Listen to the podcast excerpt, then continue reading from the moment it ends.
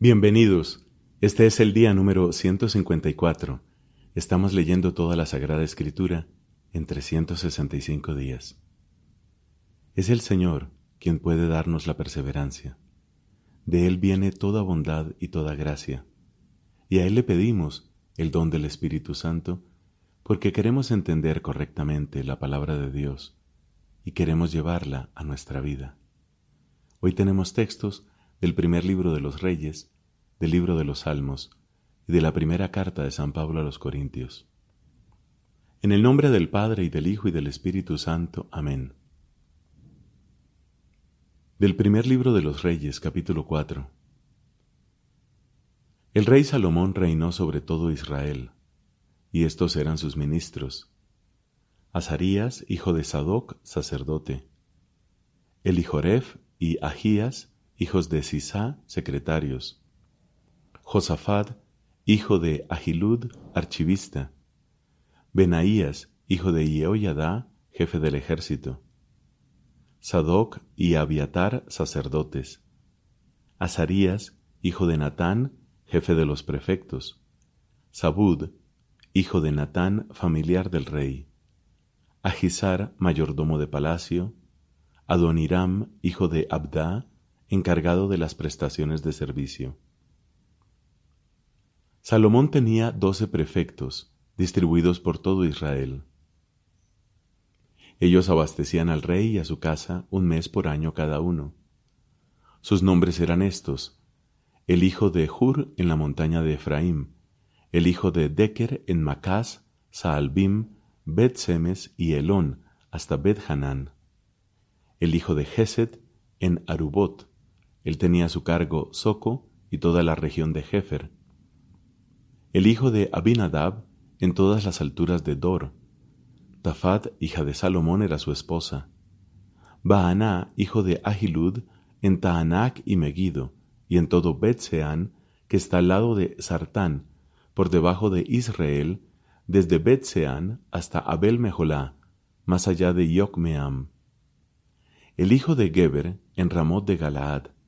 Él tenía a su cargo los campamentos de Iair, hijo de Manasés, que están en Galaad, y también el distrito de Argob, que está en Basán, sesenta grandes ciudades, amuralladas y con cerrojos de bronce. Ahinadab, hijo de Idó, en Mahanaim. Ahimaas, en Neftalí. También éste se había casado con una hija de Salomón, llamada Basmat. Baaná, hijo de Husai, en Aser y en Bealot. Josafat, hijo de Paruá, en Isaacar. Simei, hijo de Elá, en Benjamín, Geber, hijo de Uri, en la región de Galaad, el país de Sijón, rey de los amorreos, y de Og, rey de Basán. Él tenía además un prefecto en el país de Judá. Judá e Israel eran tan numerosos como la arena que está a la orilla del mar. Todos comían, bebían y vivían felices. Salomón dominaba sobre todos los reinos, desde el río hasta el país de los filisteos y hasta la frontera de Egipto. Ellos pagaban un tributo y estuvieron sometidos a Salomón durante toda su vida. Los víveres que Salomón recibía cada día eran estos, treinta barriles de harina de la mejor calidad y sesenta de harina común, diez bueyes cebados, veinte bueyes de pastoreo y cien reses de ganado menor, sin contar los ciervos, las gacelas, los antílopes y las aves de corral. Él dominaba sobre toda la región comprendida entre el Éufrates y el mar, desde Tifsá hasta Gaza, sobre todos los reyes que estaban más acá del Éufrates, y gozó de paz en todas sus fronteras. Judá e Israel vivieron seguros, cada uno bajo su parra y bajo su higuera, desde Dan hasta Berseba, durante todos los días de Salomón. Salomón tenía cuatro mil establos para los caballos de sus carros y doce mil caballos de montar. Los prefectos, cada uno en el mes que le correspondía, abastecían al rey Salomón y a todos aquellos que eran recibidos en su mesa, sin dejar faltar nada. En cuanto a la cebada y al forraje para los caballos y los animales de tiro, lo llevaban al lugar donde se encontraba el rey cada uno según la consigna recibida. Dios concedió a Salomón una sabiduría y una inteligencia extremadamente grandes y tanta amplitud de espíritu cuanta arena hay en las playas del mar. La sabiduría de Salomón superaba la de todos los orientales y toda la sabiduría de Egipto. Él fue el más sabio de los hombres, más sabio que Etán, el Esrajita, más que Hernán, Calcol y Dardá, los hijos de Mahol. Su nombre se extendía por todas las naciones vecinas. Pronunció tres mil máximas y sus poemas fueron mil cinco. Trató acerca de las plantas, tanto del cedro del Líbano como del hisopo que crece en los muros. También trató acerca de los cuadrúpedos, de los pájaros, de los reptiles y de los peces, de todos los pueblos y de parte de todos los reyes de la tierra que habían oído hablar de la sabiduría del rey Salomón, acudía gente para escuchar su sabiduría. Hiram, rey de Tiro, envió una embajada a Salomón porque se enteró de que lo habían ungido rey en lugar de su padre David, y él había sido siempre amigo de David. Entonces Salomón mandó a decir a Hiram, Tú sabes bien que mi padre David no pudo construir una casa para el nombre del Señor su Dios, a causa de las guerras en que se vio envuelto, hasta que el Señor puso a todos sus enemigos bajo la planta de sus pies. Pero ahora el Señor mi Dios me ha dado la paz en todas mis fronteras, ya no hay adversarios ni contratiempos. Por eso he pensado edificar una casa para el nombre del Señor mi Dios, conforme a lo que dijo el Señor a mi padre David. Tu hijo, el que yo pondré sobre tu trono en lugar de ti, será el que construirá la casa para mi nombre. Ahora, ordena que corten para mí cedros en el Líbano. Mis servidores trabajarán con los tuyos, y yo te entregaré como salario a tus servidores todo lo que tú digas porque sabes bien que no hay nadie que se sepa cortar árboles como los sidonios. Cuando Hiram oyó las palabras de Salomón, sintió una gran alegría y exclamó, Bendito sea hoy el Señor que ha dado a David un hijo sabio, para que esté al frente de ese pueblo tan numeroso. Luego Hiram mandó decir a Salomón, He recibido tu mensaje. En lo que a mí respecta, haré todo lo que deseas, enviando madera de cedro y de ciprés mis servidores bajarán los troncos desde el Líbano hasta el mar, y yo haré con ellos balsas para transportarlos por mar hasta el lugar que tú me indiques. Allí haré desatar los troncos y tú los recogerás. Tú, por tu parte, cumplirás mi deseo proveyendo de víveres a mi casa. Hiram entregaba a Salomón toda la madera de cedro y de ciprés que él quería, y Salomón le dio a Hiram veinte mil barriles de trigo para la manutención de su casa, más veinte mil cántaros de aceite puro de oliva. Esto era lo que Salomón entregaba a Hiram anualmente. El Señor dio sabiduría a Salomón tal como se lo había prometido. Hiram y Salomón vivieron en perfecta armonía, y entre los dos concluyeron un pacto. El rey Salomón hizo un reclutamiento de obreros en todo Israel. Los reclutados fueron treinta mil. Luego los envió al Líbano por turnos, dos mil por mes. Así estaban un mes en el Líbano y dos meses en su casa. Adoniram era el encargado del reclutamiento. Salomón tenía además setenta mil hombres que transportaban las cargas y ochenta mil canteros en la montaña, aparte de los capataces puestos por Salomón para supervisar los trabajos. Eran tres mil trescientos hombres que dirigían a los que ejecutaban los trabajos. El rey mandó extraer grandes bloques de piedra bien seleccionadas para poner con piedras talladas los cimientos de la casa. Los obreros de Salomón, junto con los de Hiram y los venidos de Gebal, tallaron y prepararon las maderas y las piedras para edificar la casa. Palabra de Dios, te alabamos Señor. Salmo número 146 Aleluya. Alaba al Señor, alma mía. Alabaré al Señor toda mi vida, mientras yo exista cantaré a mi Dios. No confían en los poderosos, en simples mortales que no pueden salvar. Cuando expiran vuelven al polvo, y entonces se esfuman sus proyectos. Feliz el que se apoya en el Dios de Jacob, y pone su esperanza en el Señor su Dios. Él hizo el cielo y la tierra, el mar y todo lo que hay en ellos. Él mantiene su fidelidad para siempre, hace justicia a los oprimidos y da pan a los hambrientos. El Señor libera a los cautivos, abre los ojos de los ciegos y endereza a los que están encorvados. El Señor protege a los extranjeros y sustenta al huérfano y a la viuda. El Señor ama a los justos y entorpece el camino de los malvados. El Señor reina eternamente. Reina tu Dios, Sión, a lo largo de las generaciones. Aleluya. Padre, te da gloria a tu Hijo en el Espíritu Santo, como era en el principio, ahora y siempre, por los siglos de los siglos. Amén. De la primera carta a los Corintios, capítulo 3. Por mi parte, no pude hablarles como a hombres espirituales, sino como a hombres carnales, como a quienes todavía son niños en Cristo. Los alimenté con leche y no con alimento sólido, porque aún no podían tolerarlo, como tampoco ahora, ya que siguen siendo carnales.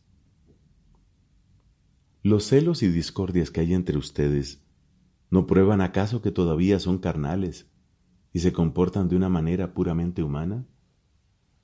Cuando uno dice yo soy de Pablo y el otro yo de Apolo, ¿acaso no están procediendo como lo haría cualquier hombre? Después de todo, ¿quién es Apolo? ¿Quién es Pablo? Simples servidores, por medio de los cuales ustedes han creído, y cada uno de ellos lo es según lo que ha recibido del Señor. Yo planté, y Apolo regó, pero el que ha hecho crecer es Dios. Ni el que planta ni el que riega valen algo, sino Dios que hace crecer. No hay ninguna diferencia entre el que planta y el que riega. Sin embargo, cada uno recibirá su salario de acuerdo con el trabajo que haya realizado. Porque nosotros somos cooperadores de Dios, y ustedes son el campo de Dios, el edificio de Dios.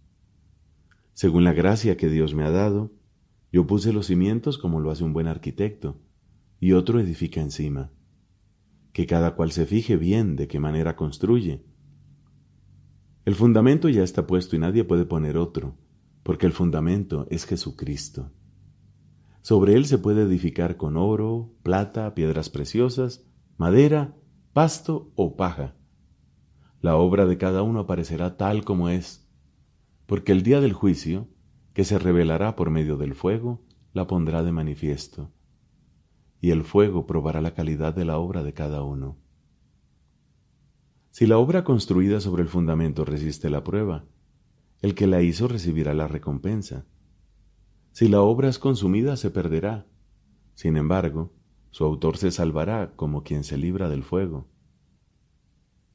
¿No saben que ustedes son templo de Dios y que el Espíritu de Dios habita en ustedes?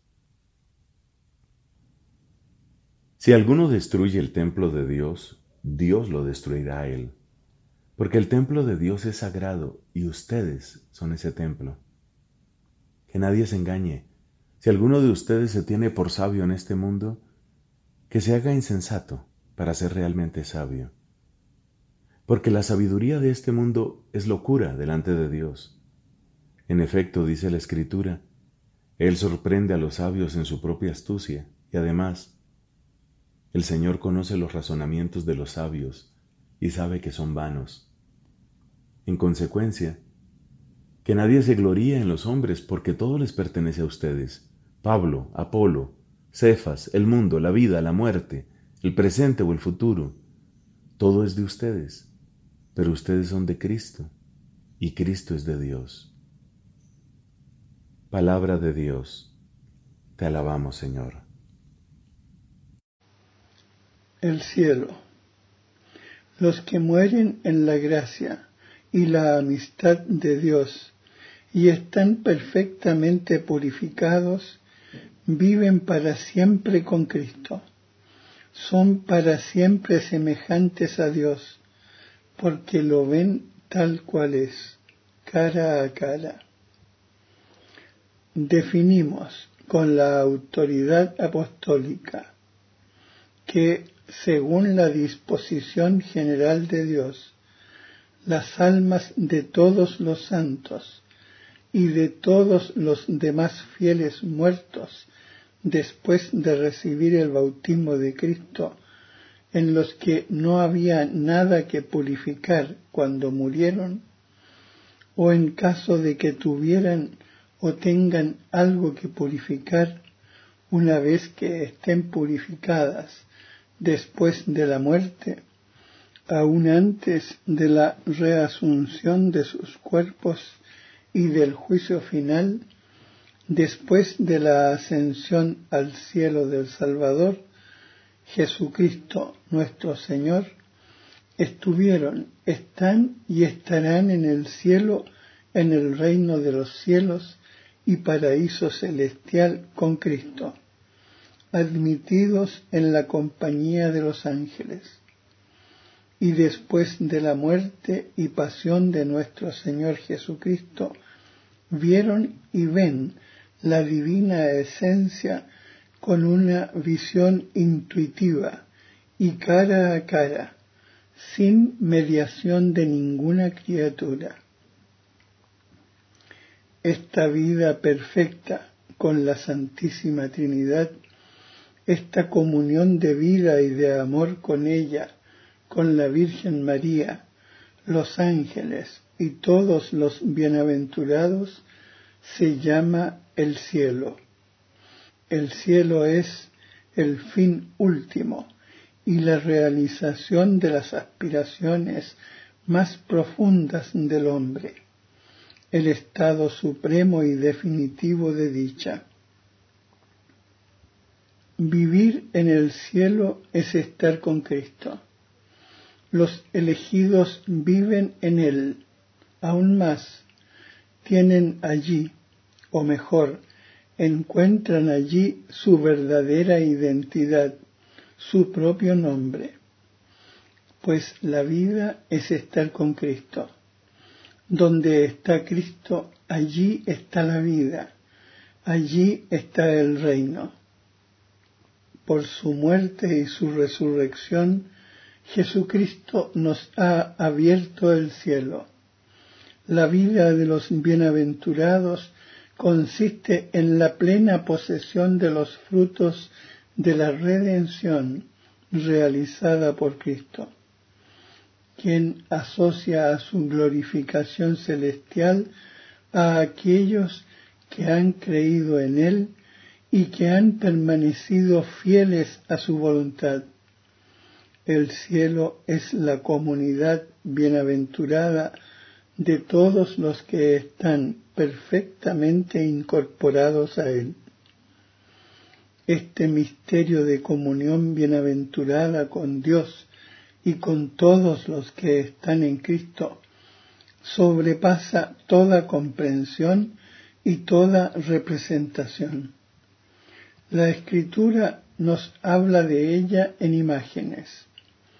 Vida, luz, paz, banquete de bodas, vino del reino, casa del Padre, Jerusalén celeste, paraíso.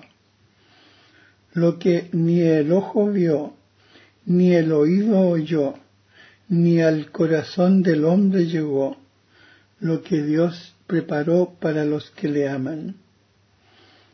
A causa de su trascendencia, Dios no puede ser visto tal cual es más que cuando Él mismo abre su misterio a la contemplación inmediata del hombre y le da la capacidad para ello.